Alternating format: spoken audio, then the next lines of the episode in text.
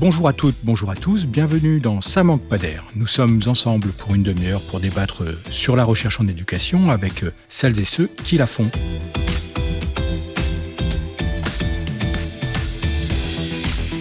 Au programme de cet épisode, une figure importante de la philosophie de l'éducation et un intellectuel américain, John Dewey. Né en 1859 et décédé en 1952, John Dewey a parcouru le siècle en élaborant une œuvre fondamentale pour qui s'intéresse à l'éducation et à la pédagogie. À la fois psychologue, sociologue, philosophe, tout au long de sa carrière, il s'est intéressé à des objets et à des problématiques en apparence différentes. Le développement de l'enfant, la pédagogie, la logique, les arts, les valeurs ou la démocratie, mais toutes reliées par une question pour lui centrale, celle de l'expérience.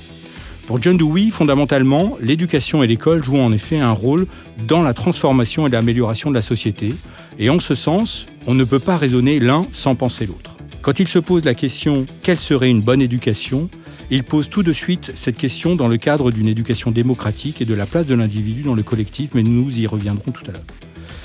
Et ces ancrages multiples, comme la diversité des objets, peuvent en partie aussi expliquer pourquoi son œuvre reste finalement, en tout cas du côté des praticiens plutôt mal connu, au-delà de, des, spécialistes bien évidemment, et en tout cas en France, et un peu à la manière d'un sociologue britannique comme Basil Bernstein. Avec cet épisode, nous souhaitons justement apporter, comme l'a fait la revue Recherche et Formation en lui consacrant un numéro spécial en 2019, un éclairage sur son œuvre et montrer toute l'actualité de sa pensée, tant pour l'éducation que pour la formation.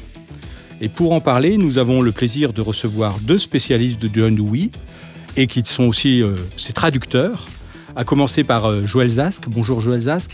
Bonjour. Vous êtes maîtresse de conférences en philosophie à Aix-Marseille Université et membre de l'Institut universitaire de France. Vous êtes spécialiste de la philosophie pragmatique et travaillez depuis votre thèse de doctorat soutenue en 1998 sur John Dewey justement. Et vous êtes une de ses spécialistes et traductrice. Et puis nous avons le plaisir de recevoir également Samuel Renier. Bonjour. Bonjour. Vous êtes, vous, maître de conférences en sciences de l'éducation et de la formation à l'Université de Tours et membre de l'équipe de recherche éducation, éthique et santé. Vous êtes également spécialiste et également traducteur puisque vous traduisez dans ce numéro de recherche et formation un texte inédit de John Dewey. Et puis, comme chaque mois, on retrouvera la chronique proposée aujourd'hui par Alban Robles. Ça manque pas d'air avec Régis Guyon.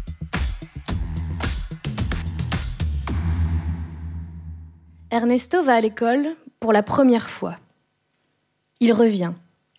Il va tout droit trouver sa maman et lui déclare ⁇ Je ne retournerai plus à l'école ⁇ La maman s'arrête d'éplucher une pomme de terre. Elle le regarde. Et pourquoi? demande-t-elle. Parce que, dit Ernesto, à l'école, on m'apprend des choses que je ne sais pas. En voilà une autre, dit la mère en reprenant sa pomme de terre. Lorsque le papa d'Ernesto rentre de son travail, la maman le met au courant de la décision d'Ernesto. Tiens, dit le père, c'est la meilleure. Le lendemain, le papa et la maman d'Ernesto vont voir le maître d'école pour le mettre au courant de la décision d'Ernesto. Le maître ne se souvient pas particulièrement d'un quelconque Ernesto. Un petit brin, décrit la mère. Sept ans, des lunettes. Euh, fait pas grand bruit, faut dire, mais quand même. Non, je ne vois pas d'Ernesto, dit le maître, après réflexion. Personne ne le voit, dit le père. N'a l'air de rien.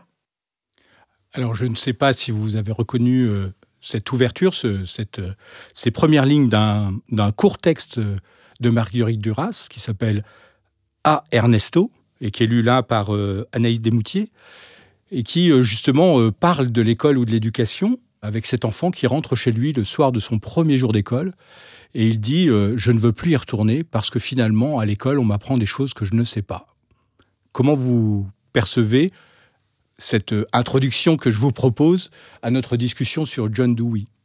Samuel Régnier?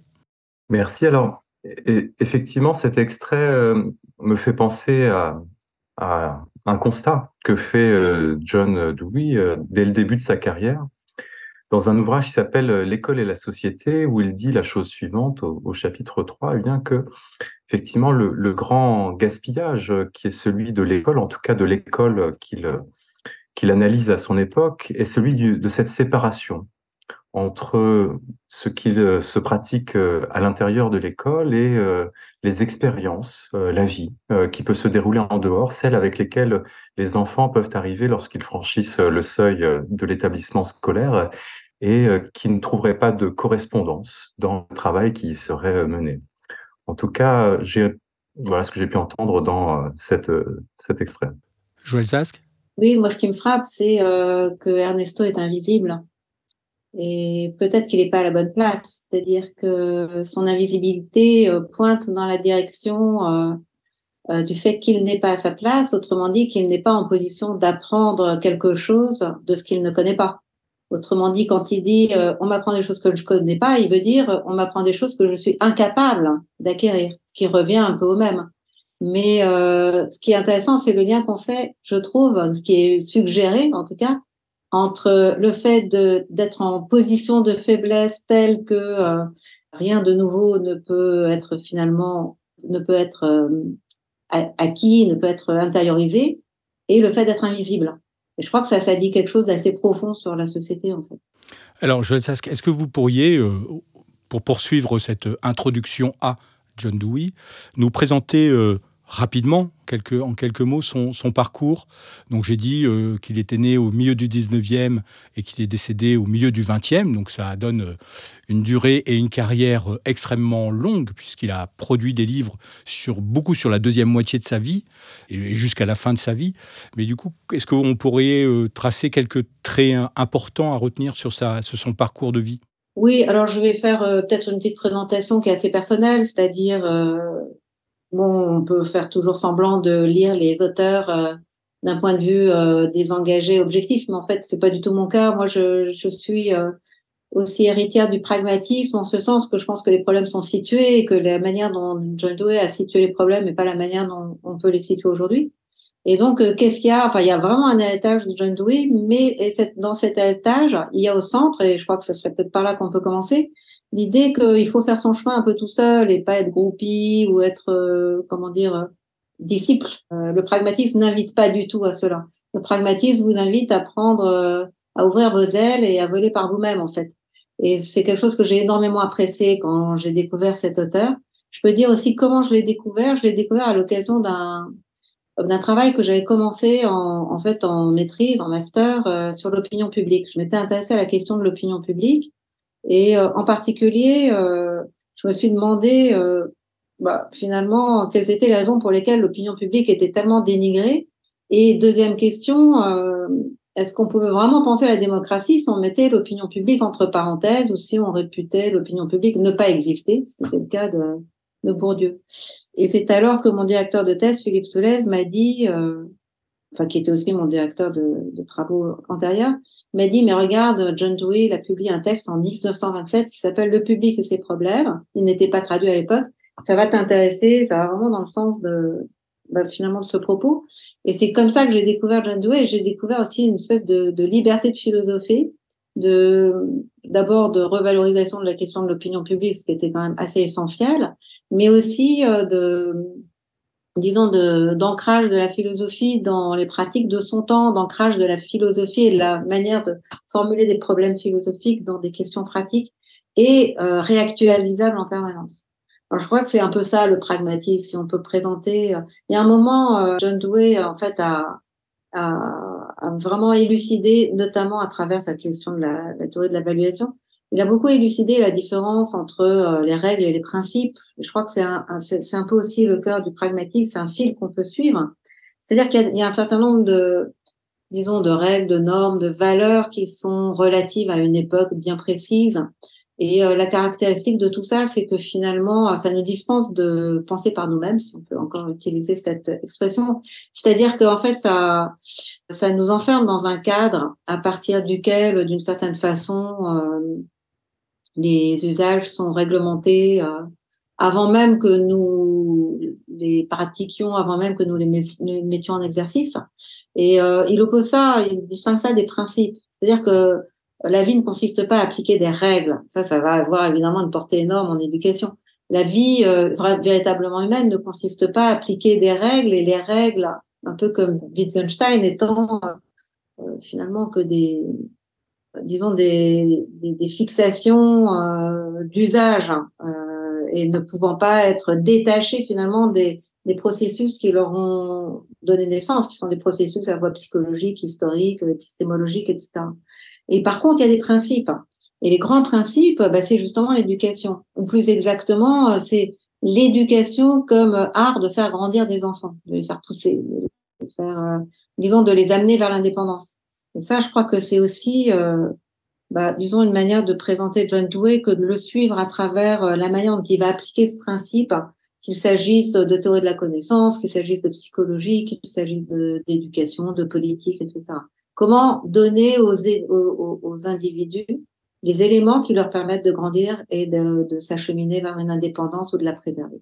Samuel Renier, du coup, comment vous vous présenteriez euh, cet auteur? Et également, puisque Joël Sachs a anticipé une question que je voulais lui poser sur cette rencontre, voilà pourquoi cet auteur est aussi important pour vous euh, euh, dans, votre, dans votre travail euh, de recherche. Alors, effectivement, je vais peut-être également commencer par le, moment de la rencontre, parce que je crois qu'il est, il est fondateur et, il dit aussi quelque chose de, de la manière dont j'ai pu l'investir par la suite. Alors, moi, cette rencontre, elle ne s'est pas située en France, mais elle s'est située à l'étranger, à l'occasion d'un séjour d'études. Et euh, cette rencontre, ce fut une découverte parce que euh, c'est un auteur que je n'avais jamais abordé dans mon cursus, euh, qui ne faisait pas à l'époque véritablement partie des canons enseignés, par exemple, pour des études de philosophie, ce qui était mon cas, ni même, on pourrait dire, en, éducation, d'une certaine manière. Et donc je l'ai lu, euh, je l'ai lu en anglais et euh, j'ai été euh, fasciné par ce philosophe qui avait réussi à faire de l'éducation un objet principal de travail et d'étude. Et donc, cette, c'est ensuite en revenant en France, et eh bien que j'ai poursuivi avec un travail de, de, recherche sur sur cette philosophie. Alors, en découvrant, en m'inspirant que d'autres avaient initié, ouvert la voie, notamment Joël Zask, notamment Jean-Pierre Cometti, Gérard Deledal, donc euh, des personnes qui, euh, en France, ont permis d'introduire euh, le pragmatisme. Alors, comment, comment présenter John, John Dewey? Alors, on, pourrait le présenter de, de différentes manières. C'est quelqu'un qui a eu une vie riche, extraordinaire. Une heure d'émission ne suffirait pas à, retracer ses différents engagements. Mais précisément, peut-être on peut dire que c'est à la fois un philosophe, euh, donc quelqu'un qui développe euh, une théorie euh, relativement complète, hein, qui ne parle pas que d'éducation, mais qui permet de penser comment l'éducation entre en interrelation avec d'autres champs, avec l'esthétique, avec la morale, avec la politique. Mais c'est également un philosophe qui constamment a été engagé, engagé dans son époque, engagé politiquement, engagé également dans ses grands enjeux, invité par exemple pour euh, analyser, commenter les réformes à mettre en place après la révolution euh, turque, également invité au Mexique pour euh, analyser, mettre en place une réforme éducative dans un pays en plein changement.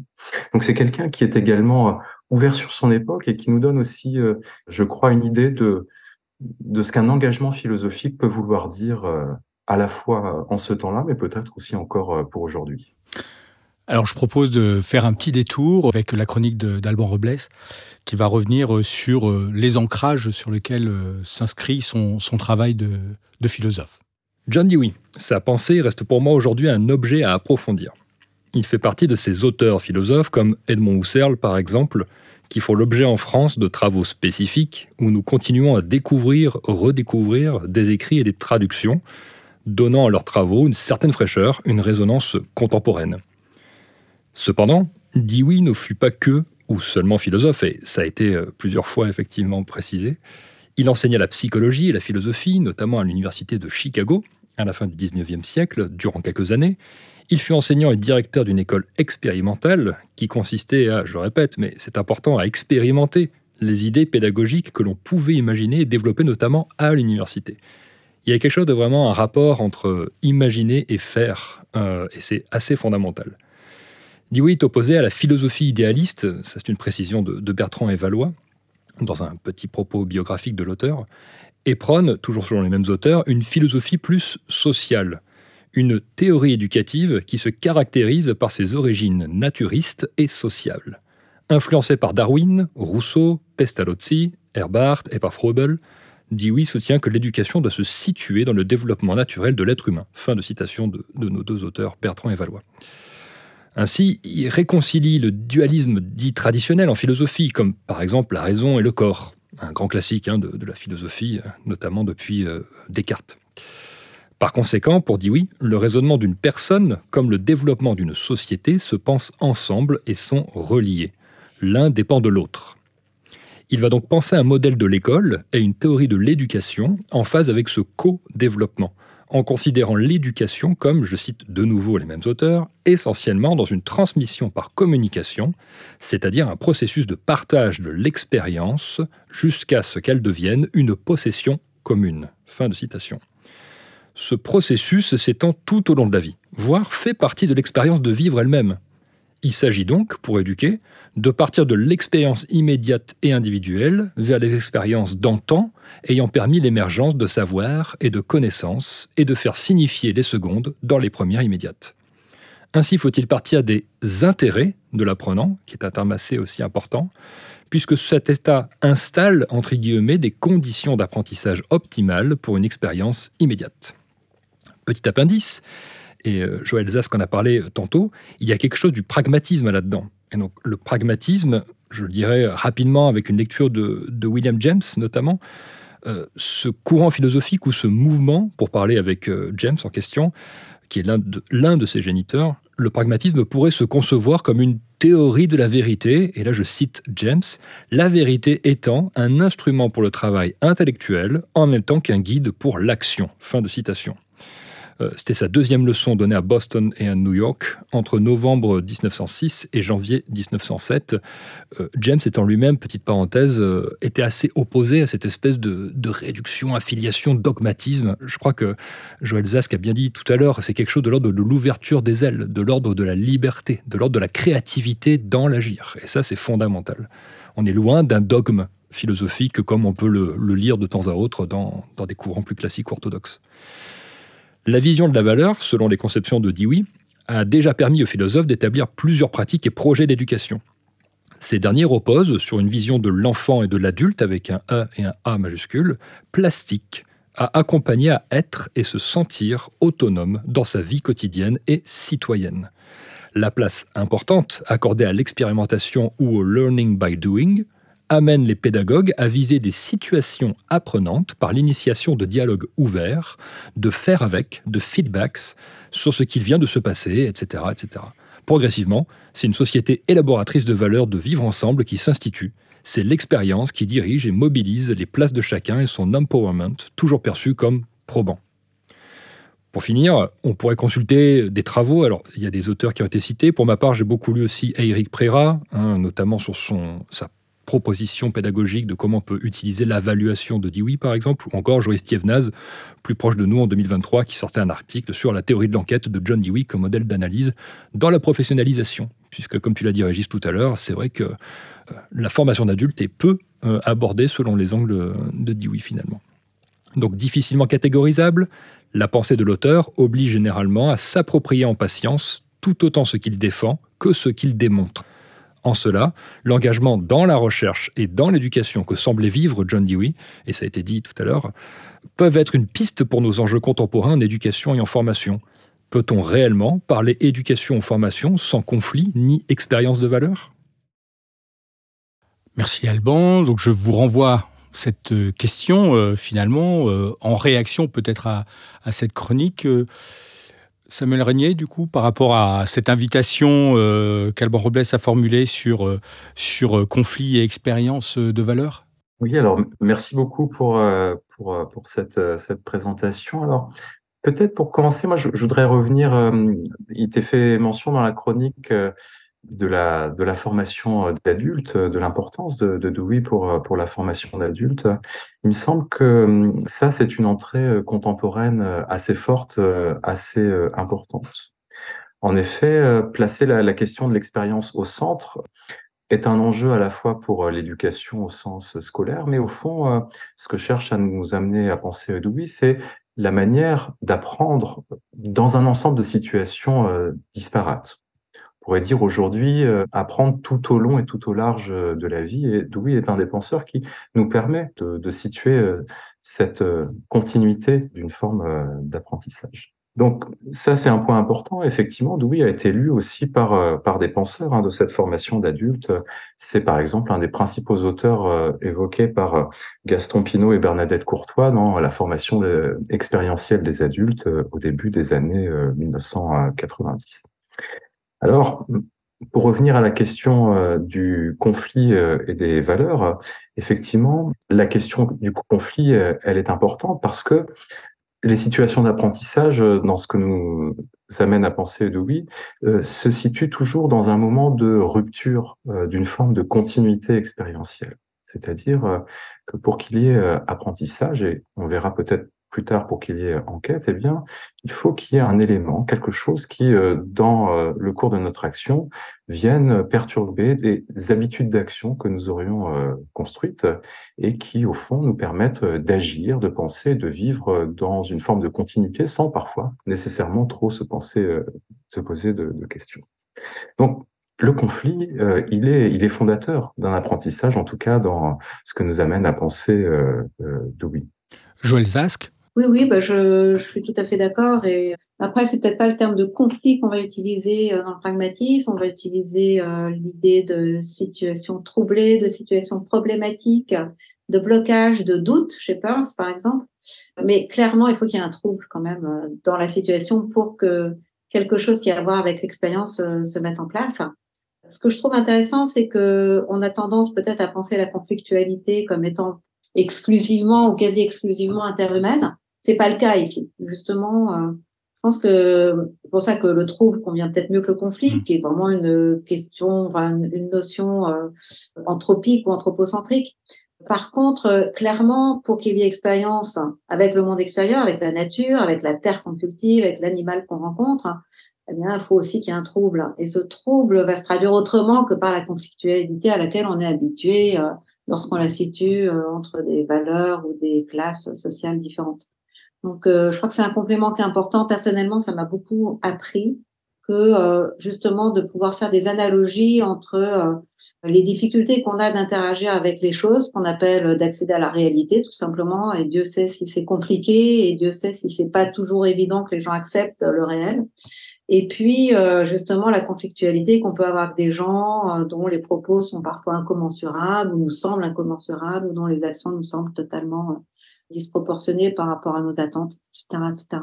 Alors, je voudrais en profiter pour vous demander, euh, en retour, euh, Joël Sass, que au cœur, euh, enfin, il y a l'expérience, comme je disais, mais il y a aussi la démarche d'enquête, en tout cas cette méthode d'enquête, et on voit bien que la situation troublée est aussi posée comme étant un préalable, en tout cas le, point de départ de cette méthode. Est-ce qu'on pourrait la, la, présenter un peu ou la déplier un tout petit peu, cette, cette démarche ou cette méthode d'enquête, selon John Dewey? Ben moi, d'après ce que j'ai compris, et le vocabulaire euh, est un peu compliqué des fois, surtout quand transposé en français, c'est hmm. que l'enquête euh, est l'expérience spécifiquement humaine. On peut rappeler que John Dewey, dans sa logique de l'enquête justement, ou dans Expérience et Nature, ou dans Reconstruction en philosophie, donc des textes un peu clés, utilise le terme d'expérience comme une relation organique entre euh, l'individu et son environnement. Il y a une expérience des bêtes, il y a une expérience des espèces. Il y a, disons que euh, ce qu'il appelle expérience, en fait, c'est le fait que chaque organisme interagit avec son environnement, c'est-à-dire ne développe ses potentialités qu'en relation avec un environnement donné, donc est d'une certaine façon conditionné, ça ne veut pas dire déterminé par son environnement, ou plus exactement par les possibilités que lui offre son environnement, mais en même temps, euh, ce que Sen appelle des capacités, mais en même temps, il ne, disons, en développant justement euh, ses capacités ou en développant ou en accomplissant son cycle de vie, il le transforme, son environnement. Et justement, l'expérience et euh, l'expression, en fait, euh, ça posait beaucoup de problèmes de compréhension, y compris pour les contemporains de John Dewey. L'expérience désigne bah, ces interactions, c'est-à-dire le fait que l'organisme et son environnement sont reliés comme le recto et le verso d'une feuille c'est-à-dire ce qu'est l'organisme dépend des possibilités environnementales, en même temps l'environnement est modifié par ses activités. Du coup, euh, l'individu, il a toujours à faire à un environnement modifié, en fait, auquel il doit s'ajuster, etc., etc. Donc ça, c'est pour l'expérience. Donc en fait, vous voyez que l'expérience, là, du coup, euh, elle a une, une, une, signification écologique ou écosystémique, en fait. Et par contre, euh, tout ça se fait de manière mécanique ou de manière, euh, on va dire, oui, physique dans la nature, alors que à partir du moment où les ajustements deviennent programmatiques, il se passe autre chose. Et là, on rentre dans le domaine de l'enquête. C'est-à-dire que moi aussi, je dois m'ajuster en tant qu'individu humain, je dois m'ajuster à une situation, notamment à la situation que constituent pour moi mes, mes congénères, ce qui est le cas pour Darwin aussi. Hein, oui, parce qu'il s'inspire beaucoup euh, des sciences de la nature qui se développent alors et de la démarche expérimentale de ces sciences-là et qu'il veut quelque part orienter ou adapter au monde social et au champ, euh, au champ euh, social. Exactement, c'est ça. C'est d'ailleurs c'est l'enjeu de d'un ensemble de textes qui ont été traduits en français. c'est l'influence de Darwin en philosophie, qui sont des textes vraiment fondamentaux pour dire justement, bah, disons, comment euh, penser, euh, importer le darwinisme dans la philosophie sociale. Alors, ça ne veut pas du tout dire faire du darwinisme social. Hein, faudrait préciser éventuellement, mais ça veut dire, disons, considérer justement dans les sciences sociales que la société n'est pas une entité qui s'achemine vers une fin qui serait gravée dans le marbre, mais que la société est tout le temps à la recherche d'elle-même, un peu, elle se développe un peu comme les espèces qui sont sélectionnés euh, au fur et à mesure d'un processus d'adaptation à des environnements changeants.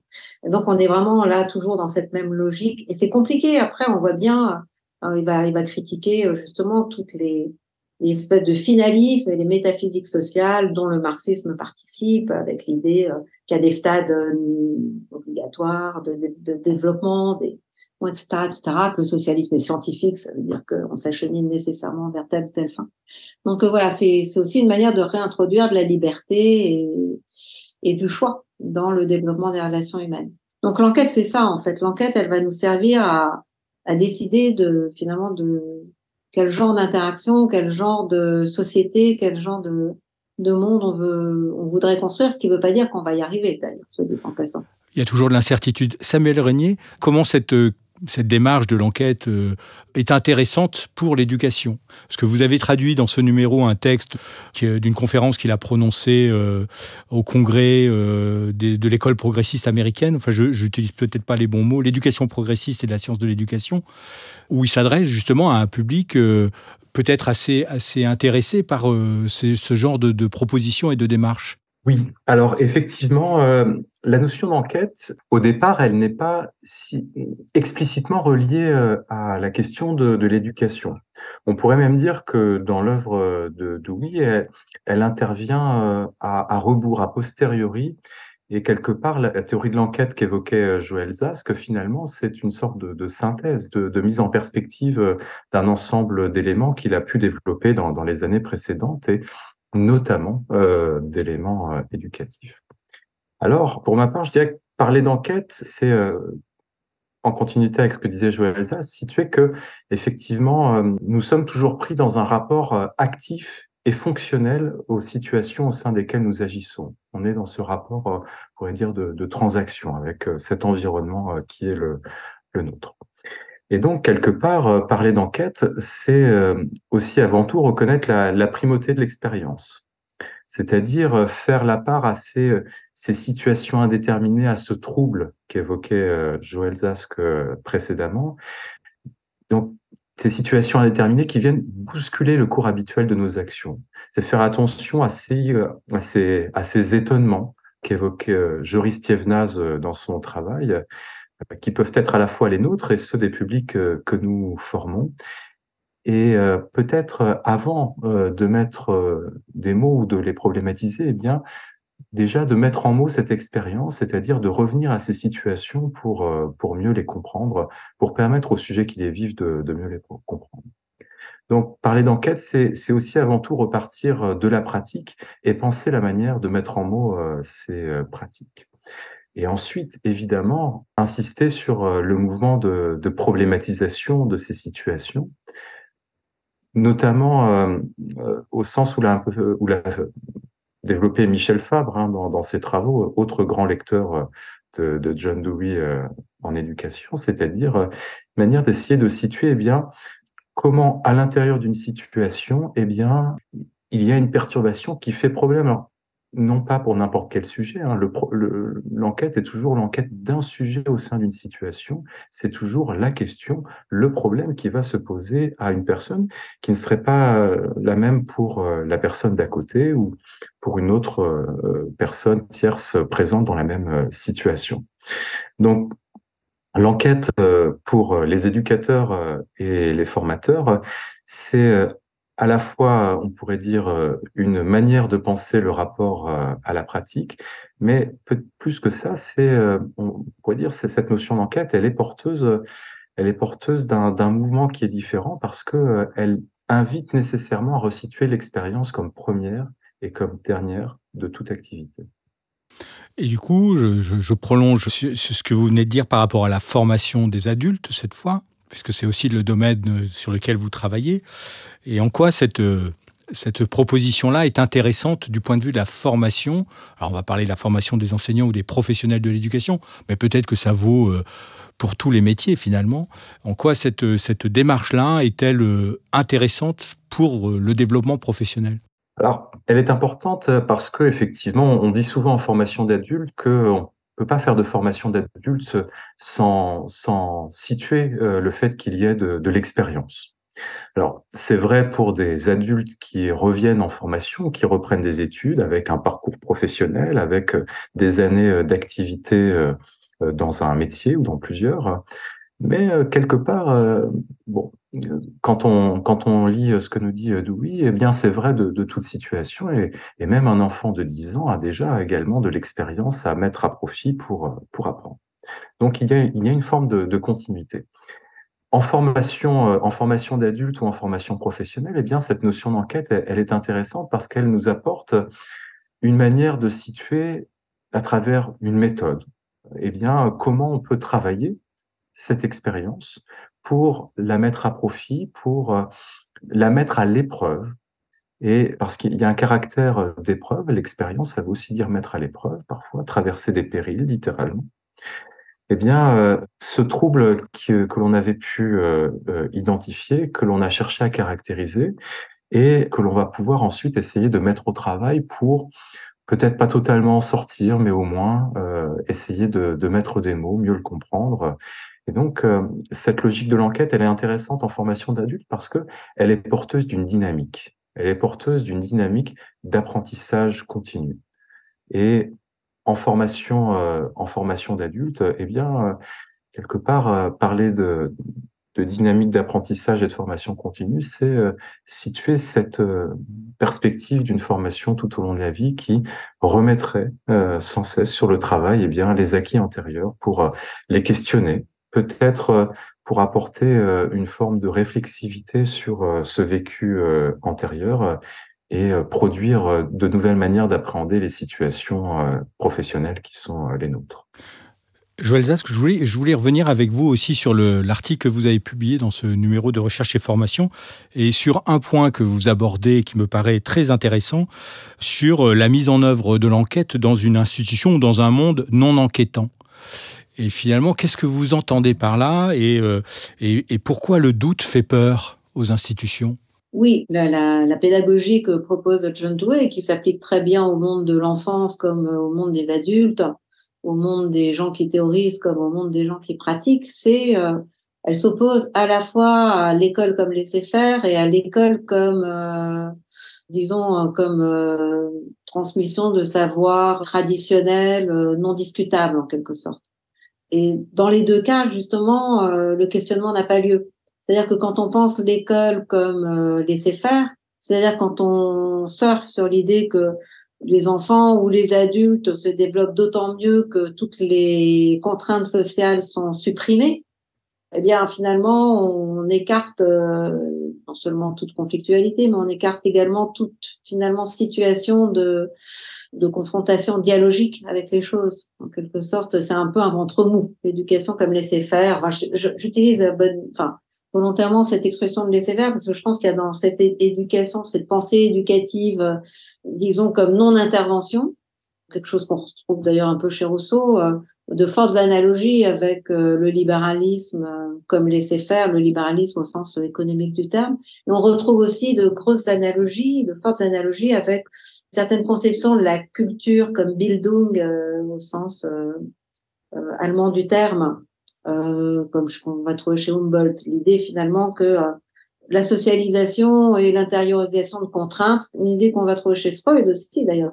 La, socialisation finalement euh, nous contraint de l'intérieur, nous conditionne, euh, nous fait rentrer dans le moule et du coup euh, nous prive de toute liberté.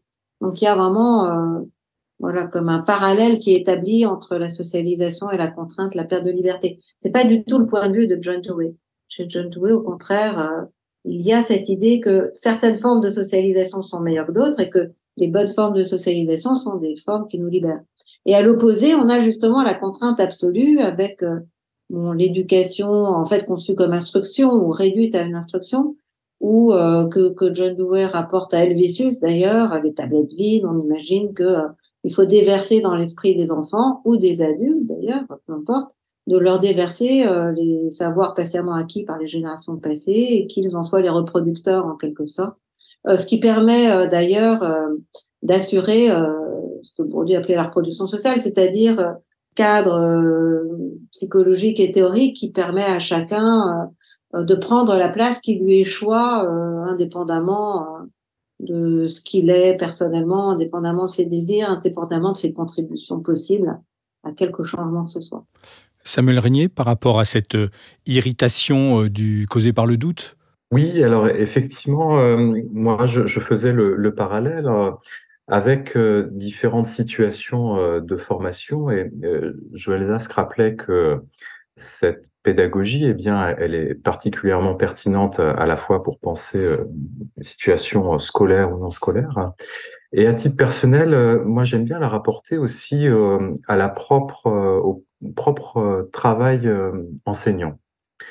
C'est-à-dire qu'au fond, euh, cette, euh, cette notion d'enquête, il me semble qu'elle est aussi euh, très intéressante à mobiliser pour justement analyser le travail enseignant, c'est-à-dire cette capacité à accepter une forme de doute, à savoir saisir quels sont les étonnements de la pratique, quelles sont effectivement ces situations qui peuvent venir nous interpeller, nous qui sommes pourtant institués pour justement accompagner, faire grandir d'autres personnes, euh, enfants, adolescents euh, ou adultes.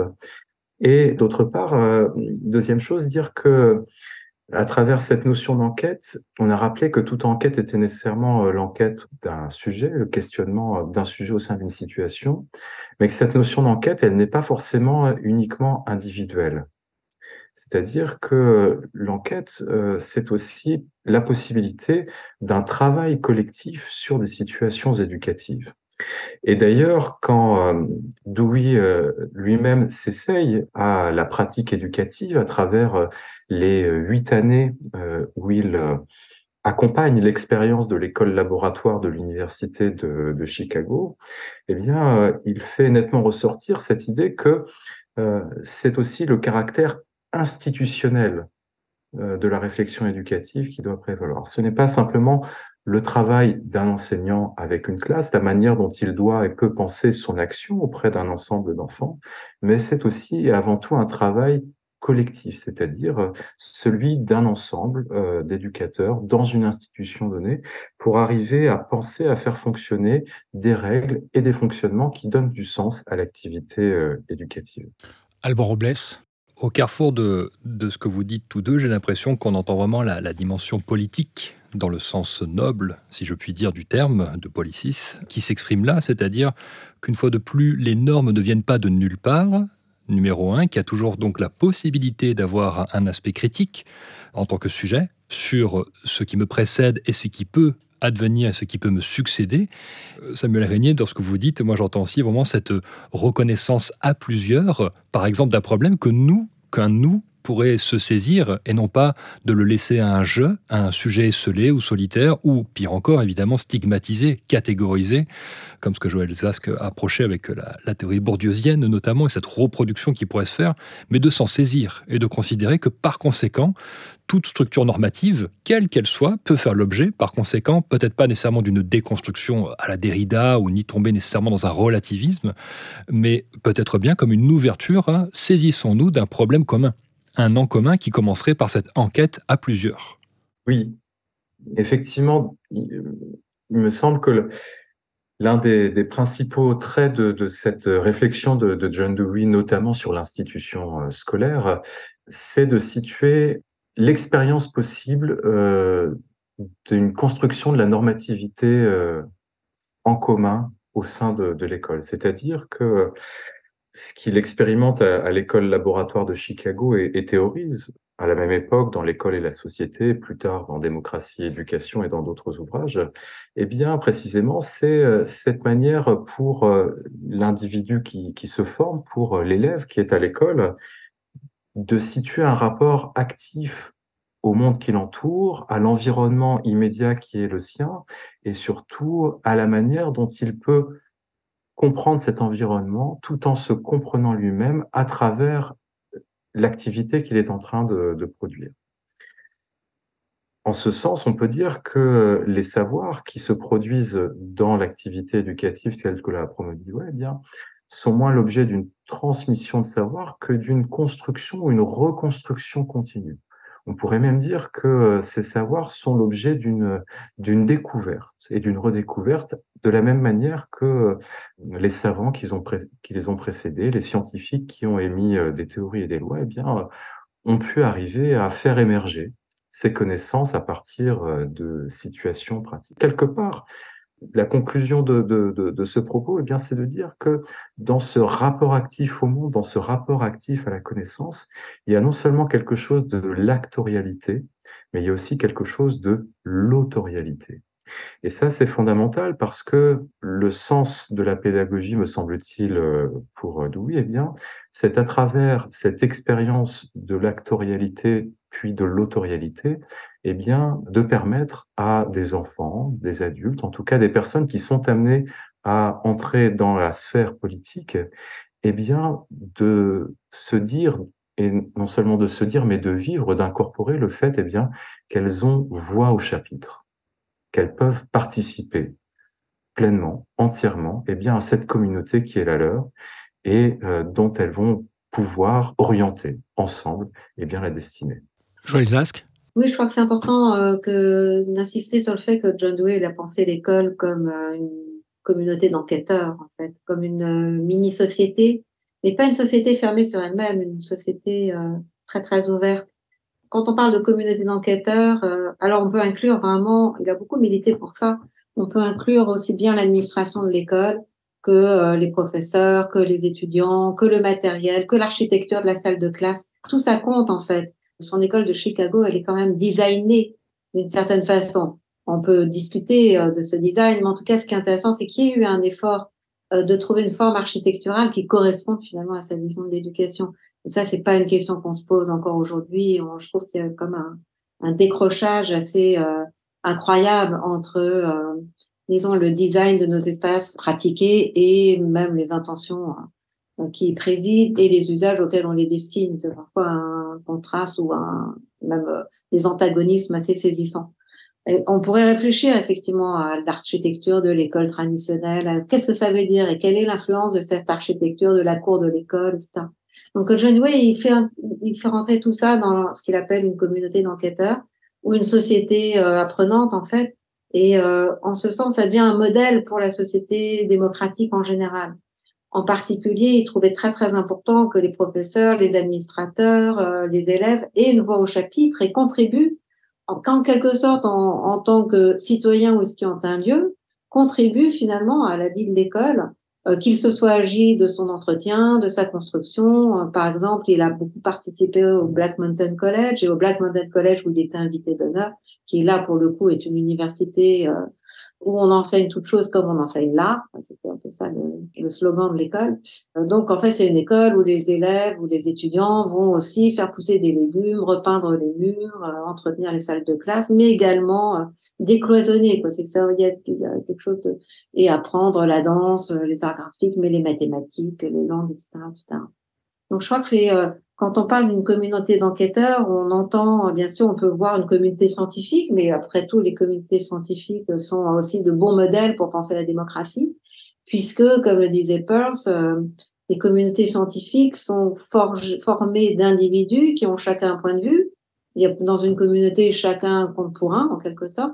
Chacun a son point de vue, chacun potentiellement a sa contribution mais en même temps euh, se situe par rapport aux autres et donc n'apporte une part que dans la mesure où cette part est, euh, euh, peut être corrélée à celle des autres, qui paraît peut-être un peu abstrait comme ça, mais c'est comme ça que les choses se passent dans la nature, hein, dans un écosystème ou dans une communauté scientifique. C'est-à-dire que quelqu'un qui aurait un propos totalement déconnecté des autres paraîtrait comme un uluberlu. Ce que dit Peirce, par exemple, dit quelque chose que qu'une seule personne ne voit, ça n'est pas une expérience, c'est une hallucination. Donc, euh, mais ça ne veut pas dire que tout le monde va la voir de la même, de la même façon. Au contraire, il peut y avoir autant de points de vue sur cette chose que euh, euh, il y a d'individus qui, sont attentifs. Et c'est ça qui forme une communauté. La communauté, elle est, ou le commun est relatif, enfin, est consécutif finalement au point de concordance entre des points de vue différents. Donc dans l'école, ça c'est fondamental c'est pas du tout comme ça qu'on qu'on pense l'école traditionnellement où on veut voir qu'une tête d'une certaine façon. Là, on veut voir toutes les têtes. Je crois que ça, c'est vraiment fondamental pour euh, penser quelques communautés que ce soit.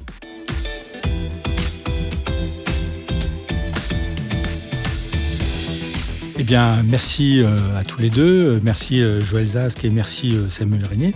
Merci Alban Robles pour cet échange et j'espère que les auditeurs prendront la mesure de l'importance de cet auteur et euh, je les renvoie donc vers ce numéro de, recherche et formation ainsi qu'à vos euh, travaux euh, respectifs sur, sur cet auteur. Ça manque pas d'air, une émission de Régis Guyon. Elle a été préparée avec la collaboration d'Alban Robles. À la réalisation Sébastien Boudin. Au mixage Laurent Gaillard de Réseau Canopé. Rendez-vous en décembre pour une prochaine émission. Et retrouvez ce podcast comme tous ceux de Cas sur le site de l'IFE, de l'ENS de Lyon, et sur toutes les plateformes de podcasts disponibles.